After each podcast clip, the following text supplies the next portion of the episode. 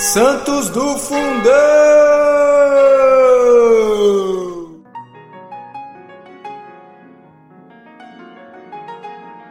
Olá, hoje a gente vai ouvir um pouquinho sobre São Félix, bispo. Segundo a tradição de Como, São Félix foi o primeiro bispo daquela cidade. Sobre ele, o que se sabe tirou-se da correspondência de Santo Ambrósio, cartas 3 e 4, que era amigo do santo e foi quem o elevou ao episcopado e o enviou a Como, onde a evangelização ia pouquíssimo adiantada. São Félix levou para Nosso Senhor um número, uns cem números de almas, a maior parte dos habitantes da diocese.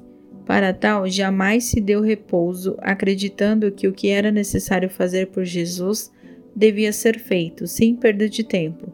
Isto lhe valeu, da parte de Santo Ambrósio, quentes elogios. São Félix edificou a primeira catedral de Lodi, que colocou debaixo da proteção de São Carpóforo.